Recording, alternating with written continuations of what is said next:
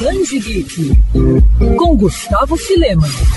A Bienal do Livro está de volta e para falar de um evento como esse, nada melhor que uma edição especial do Band Geek, até porque o festival mais uma vez abriu as portas para o universo geek. Então, por conta disso, preparei um pequeno roteiro pop do evento. A gente começa a nossa jornada na Comics. Com 35 anos de existência, a loja de quadrinhos marca mais uma vez presença no festival, o que é motivo de orgulho para o proprietário Ricardo Jorge. Não posso deixar que se a gente a Comics não viesse, praticamente não ia ter quase quadrinhos na Bienal. Antes visitante, o desenhista Lipe Dias agora participa como expositor e mostra para as crianças que é possível realizar todo tipo de sonho. É o fascínio das crianças, né? Eu aqui como ilustrador chama muita atenção o amor das crianças, a animação de todas as idades em busca desses personagens da cultura pop, né? Como não poderia ser diferente, muitas editoras aproveitaram a Bienal para apresentar novidades. É o caso da Jambô, uma das principais casas do universo de RPG aqui no Brasil. Responsável pelo marketing da editora, Ana Carolina Gonçalves, nos revelou que vem coisa boa vindo por aí durante o evento. Nós temos de lançamento, o lançamento do selo Odisseias, a Andarilha do Bosque de Lírios, da Thaís Turaça Arantes. Essa semana vai chegar na Bienal e vai entrar em venda no site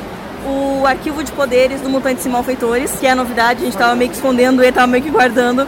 E ele vai chegar na Bienal essa semana. E é claro, Mickey, Pateta e Donald não poderiam ficar de fora, com gibis e livros temáticos. Mas quem roubou a cena foi Zé Carioca, que ganhou em 2021 um gibi especial, ao lado de ninguém menos que Machado de Assis, como explica o editor da editora Culturama, Paulo Mafia.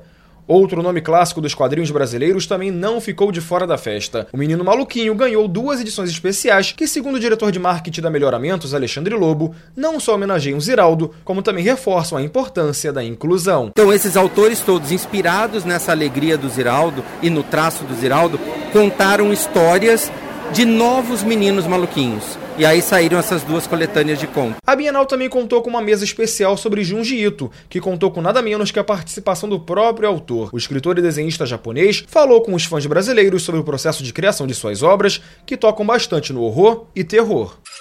Quer ouvir essa coluna novamente? É só procurar nas plataformas de streaming de áudio. Conheça mais dos podcasts da Mandirinhos FM Rio.